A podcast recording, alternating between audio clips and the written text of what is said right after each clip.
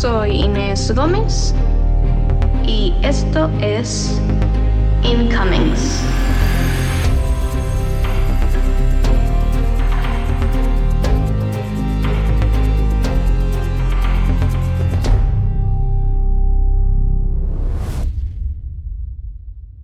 Hola y bienvenidos a la tercera edición de Incomings. Después de haber adelantado una semana el episodio 2, decidí esperar tres semanas para llegar a este para poder estar emparejados con el calendario original. El episodio de hoy va a tratar sobre los acontecimientos del pasado 27 de febrero en San José de Gracia, Michoacán. Para los que no saben de lo que estoy hablando, a finales de febrero un grupo de 17 personas fueron fusiladas en este pequeño pueblo de Michoacán en plena luz de día mientras eran grabados por testigos que estaban en el lugar. La noticia estuvo en las primeras planas unos días, recibió comentarios cuando menos controversiales por parte del presidente Andrés Manuel López Obrador y después se fue yendo de la agenda hasta quedar prácticamente en el olvido. Sin embargo, este tipo de escenas evidencia la situación de seguridad que el país ha atravesado en los últimos años y, aunque no siempre son grabados por los testigos, ocurren mucho más seguido de lo que nos gustaría admitir. Para entender este suceso, es importante repasar dos aspectos altamente relacionados. En primer lugar, la estrategia de seguridad en contra del crimen organizado, iniciado por Felipe Calderón hace 15 años, y que ha sido perpetuado por las tres siguientes administraciones, sus consecuencias directas y el estado de seguridad en el que ha dejado a México. En segundo lugar, el caso particular de Michoacán como un estado de la República con serias amenazas para su población. Empecemos. En los primeros años del sexenio de Felipe Calderón, inició una estrategia de seguridad conocida como la guerra contra el narco, coloquialmente. Fuera de las intenciones de Calderón, las herramientas y la ejecución de esta estrategia han sido ampliamente criticadas por expertos locales e internacionales. La historia y el análisis de estos expertos han evidenciado múltiples fallas en el plan de Calderón, pero en este episodio de Incomings nos vamos a concentrar en dos problemas relacionados con él que están conectados con lo ocurrido en Michoacán. Primero, el objetivo central de la guerra contra el narco fue ir tras cabecillas, es decir, tras los líderes de los grupos de crimen organizado en el país. Si bien el objetivo fue, en sentidos estrictos, exitoso, sus efectos fueron catastróficos. Una analogía que se utiliza para entender qué sucedió es la de la hidra en la mitología griega. Sí, sí, esa que peleaba contra Hércules. Es una bestia marina que al perder una cabeza regenera dos. Algo similar ocurrió con los cárteles en México, quienes al no tener un líder claro se dividieron en dos o tres nuevos cárteles bajo nuevos líderes. La violencia en México no solo no disminuyó con la guerra contra el narcotráfico, sino que aumentó y ha continuado subiendo hasta la fecha.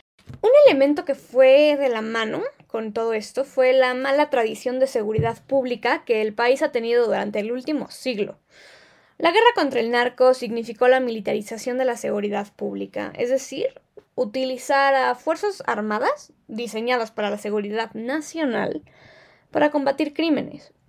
Existen varios motivos por los que la seguridad pública debería estar en manos de civiles y no de militares. Principalmente que el tipo de entrenamiento que estos últimos reciben no es el adecuado para seguir los lineamientos básicos de derechos humanos y debido proceso que son necesarios para enjuiciar, perseguir y llevar justicia a las víctimas de crímenes. La militarización continúa hasta la fecha. La Guardia Nacional, instaurada en 2019 por López Obrador, es solo la última versión de esto, pero en realidad podemos ver sus inicios más fuertes y claros con Felipe Calderón, en la guerra contra el narco. En los últimos años se ha visto un aumento en la violencia constante. Les tengo aquí algunos datos que creo que nos van a ayudar a darnos una idea de cuál es la situación actual del país. En 2021 hubo 33.308 homicidios dolosos y 529 masacres. Entre enero de 2019 y junio de 2021, la Comisión Nacional de Derechos Humanos reportó 1.654 quejas por violaciones de derechos humanos en contra del Ejército y la Guardia Nacional. se tiene conocimiento de que al menos 16 organizaciones criminales operan en el territorio mexicano, siendo los dos más fuertes de estos el Cártel Jalisco Nueva Generación y el Cártel de Sinaloa. El Cártel de Sinaloa es, de hecho, un excelente ejemplo de cómo capturar a una cabecilla no desmantela a un cartel.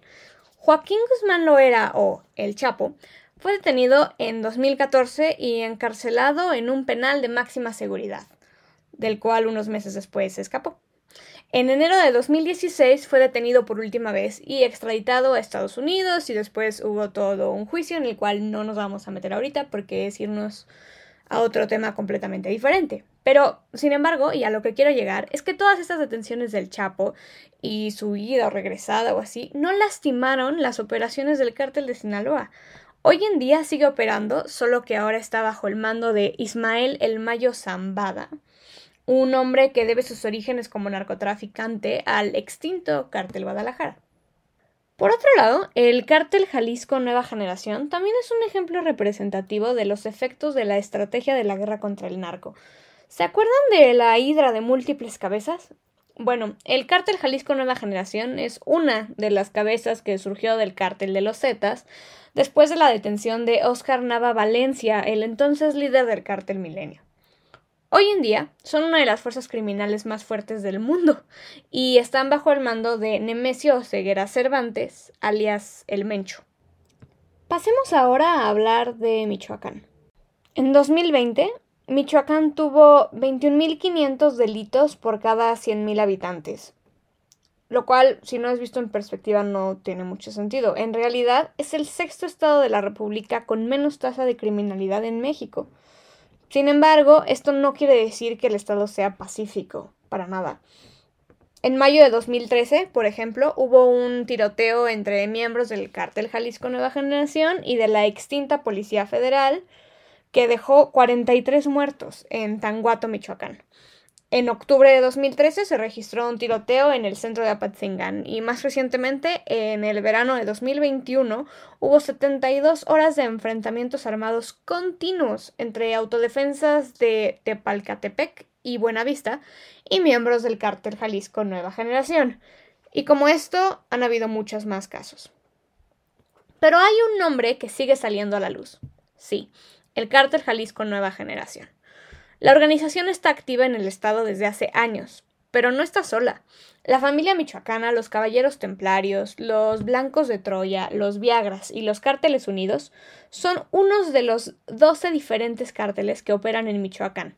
¿Se acuerdan que habíamos dicho que en México en total hay 16 operando? Pues solo en Michoacán hay 12. Tiene sentido, es un estado muy grande, con muchos recursos, y muy cerca de hogares de múltiples cárteles que han figurado en la lista de grupos peligrosos internacionales. Esto genera una lucha por territorio que ha resultado en un alza en violencia y en una inseguridad generalizada en el Estado. En 2021, Michoacán fue el tercer estado de México en el que se registró un mayor número absoluto de homicidios dolosos, con 2.732 asesinatos, según las cifras oficiales del gobierno. Conociendo el contexto en el que el país y Michoacán se encuentran, podemos entonces pasar a hablar de lo ocurrido en San José de Gracia hace unas semanas. ¿Qué pasó?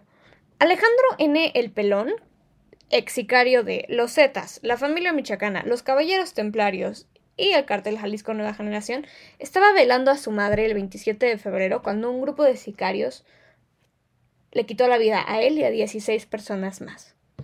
El pelón estaba amenazado de muerte por el toro, un miembro de otro brazo del cártel Jalisco Nueva Generación, que también va por el apodo de El Viejón, pero que llamaremos en Incomings El Toro.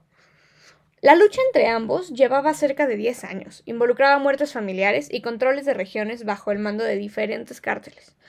El toro y el pelón se conocieron cuando ambos eran parte de los templarios, y empezaron a tener problemas cuando se movieron al cártel Jalisco Nueva Generación. El pelón tenía una disputa directa con el toro por el control de la plaza de Tizapán a Mazamita, Jalisco, misma que perdió.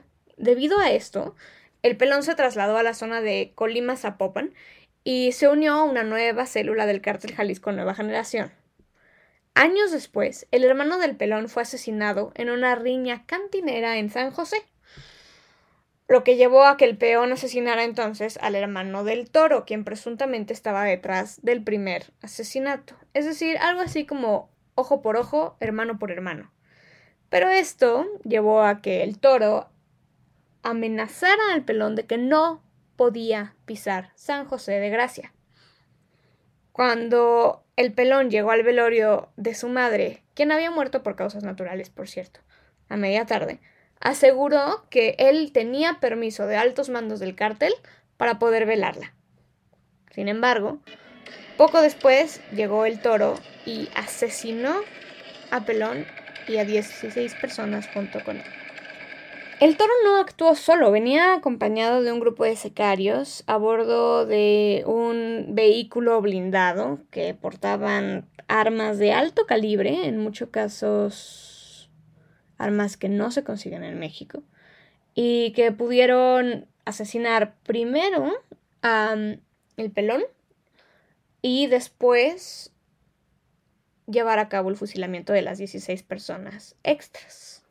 Los sicarios pudieron recorrer San José armados, llegar al velorio, fusilar a las víctimas, recoger sus cuerpos y desaparecer sin que llegara una sola patrulla local o de la Guardia Nacional.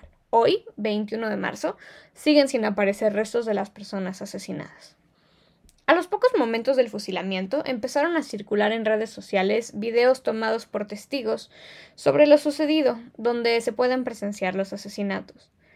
En la conferencia mañanera del presidente López Obrador del día siguiente, este dijo que esperaba que las noticias sobre Michoacán no fueran ciertas y aclaró que no se podía decir con certeza que hubiera ocurrido lo que se decía en medios, ya que los cuerpos no habían aparecido. El subsecretario de Seguridad Pública, Ricardo Mejía, dijo unos días después que se trataba de una posible venganza entre dos células del cártel Jalisco Nueva Generación y que no había habido una intervención por parte de la policía local porque la Fiscalía del Estado de Michoacán no recibió aviso sobre lo sucedido hasta casi tres horas después de los hechos. Incluso si sí hubiera habido elementos de la policía local de San José de Gracia, probablemente la cifra total de muertos habría aumentado para incluirlos en la lista. La no respuesta de las autoridades en los momentos inmediatos y los días siguientes al fusilamiento fue reprobada por la sociedad civil mexicana y por la población en general. Ya sabemos que la justicia en México se escribe con comillas. El 98% de los asesinatos en Michoacán son impunes. Lo peor de todo es que esta cifra está por debajo de la media nacional de 99% de impunidad. Pero bueno, la verdad es que no se espera que los responsables de este asesinato múltiple sean detenidos y mucho menos juzgados. Del fusilamiento de Michoacán, como mencioné al principio del episodio, representa la realidad en la que se encuentra el país entero. Las disputas entre cárteles mexicanos, la no respuesta inmediata ante eventos de violencia extrema y la impunidad que estos casos reciben son constantes en la situación de seguridad del país. Y con esa alegre nota me despido de ustedes en esta tercera edición de Incomings. Espero que hayan disfrutado este episodio. Y si sí, compártanlo con sus amigos. Si no, compártanlo con aquellos que no les caigan tan bien. Pero bueno, ustedes compartan. y nos vemos dentro de 15 días para la siguiente edición de este podcast. Hasta luego. Soy Inés Gómez y esto es Incomings.